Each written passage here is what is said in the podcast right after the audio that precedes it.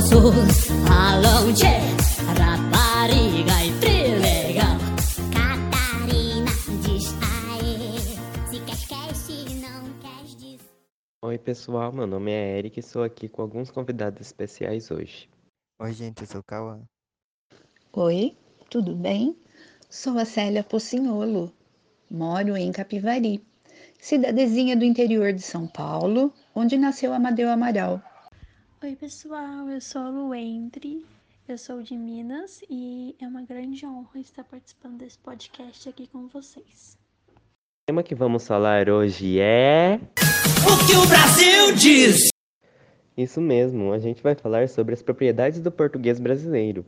Só que para entendermos essas propriedades, a gente precisa saber um pouquinho da história, né, da língua portuguesa no Brasil. Antigamente, a maioria dos falantes nativos do Brasil eram indígenas, e eles falavam suas respectivas línguas nativas, como por exemplo o tupi. Porém, no período de colonização, vieram pessoas de diversas regiões de Portugal, em sua maioria homens e analfabetos. E alguns anos depois, vieram escravos africanos e pessoas de outros países, cada qual com a sua própria língua nativa. E esse processo ajudou muito na variação do português brasileiro, de maneira que ele se distingua do português europeu. Um exemplo disso é a palavra você, que muito antigamente era um pronome de tratamento, vossa mercê. E que hoje, com a nossa mania de querer nos expressar muito rápido, por causa do nosso cotidiano, nós estamos encurtando cada vez mais. E hoje ele está se tornando apenas C. Mas não é apenas palavras que mudam, expressões e gírias também. Célia, você poderia me falar quais as gírias que você ouvia e falava muito no seu tempo? Sempre fomos influenciados por gírias, que são palavras ou expressões de caráter informal, muito usados nos diálogos do cotidiano. Em casa, sempre que eu e meus irmãos aprontávamos, lá vinha meu pai dizendo: Estão procurando sarna para se coçar. Estávamos arranjando motivos para aborrecê-lo. Ou então, quando fazíamos as atividades escolares muito rapidamente, logo ele dizia: Estão metendo os pés pelas mãos. Estávamos nos atrapalhando com as, as atividades pela rapidez. E quando saíamos com os colegas na adolescência, paquerar era o lema. Mas ninguém que fosse boco-moco. Tinha que ser um pão. Havia dois clubes de dança na cidade, no qual nos encontrávamos para conversar e dançar. Quando alguém que não queríamos vinha nos tirar para dançar, dávamos tábua, ou seja, recusávamos a dança. Muitas gírias fizeram parte de minha adolescência. Demodê, paquera, cafona, quadrado, pão, lelé da cuca. Mas, como são termos temporários, podem ser excluídos da linguagem popular ou substituídos por outras palavras. Na minha época de faculdade, final dos anos 80, logo no comecinho dos anos 90, é, se falava muitas gírias. É, uma, né, dentre elas, é, que eu me recordo agora, tem a palavra boate, que significa casa noturna, são as famosas baladas de hoje. É, então, nós usávamos, vamos à boate, onde a gente dançava, onde a gente é, bebia, é, curtir os colegas, os paqueras e tudo mais. É, então, a boate era uma espécie de casa noturna que hoje a gente chama de balada, né? os jovens chamam de balada.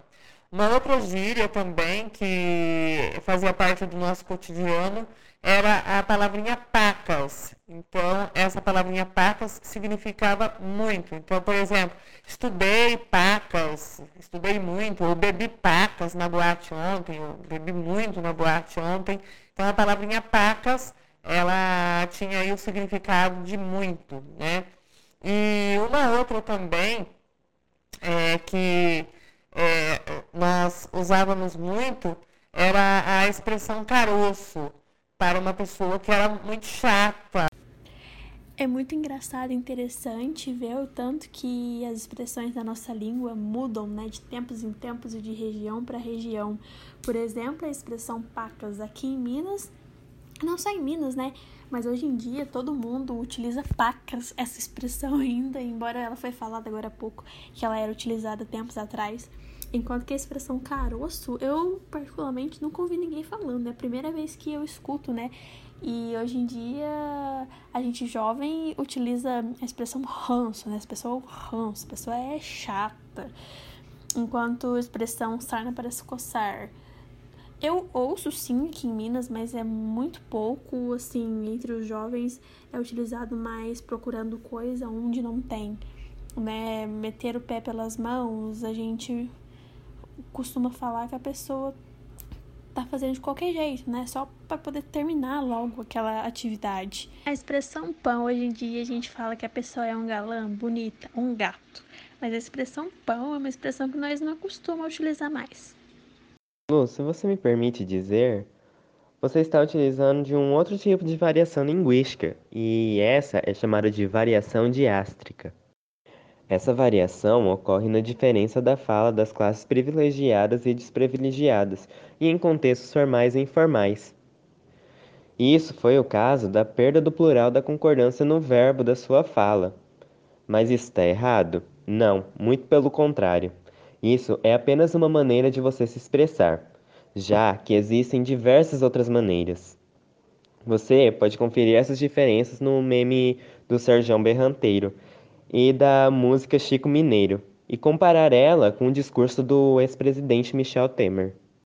O burrai mesmo do pipoco come no pé do ouvido que ela dá um.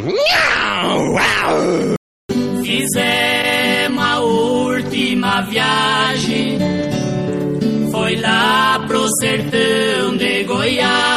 Dentro de mais alguns dias, encerro meu mandato como presidente do Brasil.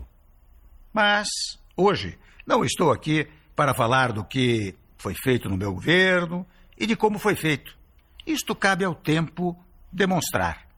Também não estou aqui para falar do que vivi e como vivi. Com isso, nós podemos perceber que houve a perda do som do S na pronúncia da palavra mesmo, na fala do Serjão, e o uso de diversas expressões informais de sua região. Na música Chico Mineiro, é possível perceber a perda do plural no verbo fizemos, e a omissão do som do M em viagem. Enquanto isso, na fala de Michel Temer de cunho formal, não se percebe essa perda. Ah, então isso aí também vale para o som do X, que é usado no lugar do S, né, pelos cariocas. Foi bom você comentar isso, Lu. Mas não, esse caso é outro tipo de variação. É a variação diatópica. Ela serve para os sotaques de cada região. Cada estado do Brasil tem uma maneira de falar, tem um jeito de falar e de se expressar. E nós conseguimos identificar, na maioria das vezes, de que estado uma pessoa é, só pelo seu sotaque. Olhe, por exemplo, o trecho dessas canções. Avisa pros teus pais que agora as coisas não serão iguais. Se faz, faz as malas que eu tô indo te buscar. Garoto, eu tenho um plano e umas notas pra gastar. Ouvindo o som brilhando na sala de estar. Vivendo aquele sonho de uma casa de frente pro mar. Com hidromassagem frio. Cansado de esperar que você me carregue. Vamos fugir pra outro lugar, baby. Aos 15 foi mandado pro reformatório, onde aumentou seu ódio diante de tanto terror. Não entendia como a vida funcionava, discriminação por causa dessa classe, sua cor. Ficou cansado de tentar achar resposta com Olhei a terra ardendo, qual fogueira de São João. Eu perguntei a Deus do céu, ai, por que tamanha judiação? Essas músicas são do Rio de Janeiro, de Minas Gerais, Brasília e Pernambuco, respectivamente. A diferença dos sotaques é bem nítida. Essa variação serve para expressões também? Tipo, aqui na Paraíba nós falamos é chato para quando estamos com pressa para fazer alguma coisa. A gente também fala para colocar rodinha no pé e sebo nas canelas, que é quando a gente quer dizer que tá com pressa. Como a Lu comentou, os mineiros falam sebo nas canelas, por rodinha no pé. Os nordestinos falam avexado. E aqui no Paraná, por exemplo, a gente fala simplesmente que estamos com pressa. Só que essa variação não ocorre somente com expressões. Ela também ocorre com as palavras. Uso diferente de palavras para simbolizar um único objeto. Por exemplo, aqui no Paraná chamamos o doce de brigadeiro e em Santa Catarina de negrinho. Aqui em Minas, onde eu moro, a gente fala pão francês, enquanto tem estado aí que o pessoal fala pão de sal, cacetinho e carequinha. Muitos memes viralizaram na internet por conta dessas variações, como é o caso dos memes da panificadora Alfa e do Ticolé. É muito bom. Chicolé é muito bom. Tô comendo chicolé. Tá comendo chicolé. É de melancia.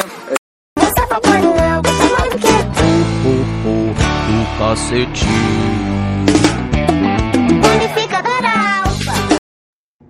Mano, vocês aí com esse papo de food, pra quem não sabe, comida, acabou de me bater uma larica, tá ligado? A gente já tá acabando, pessoal. Daí vocês já vão poder ir comer. Enfim, todos os tipos de variação estão corretos.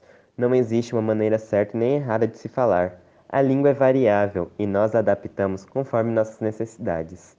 Desse modo, finalizamos o podcast. Hum, manteiga. Isso é tudo pessoal.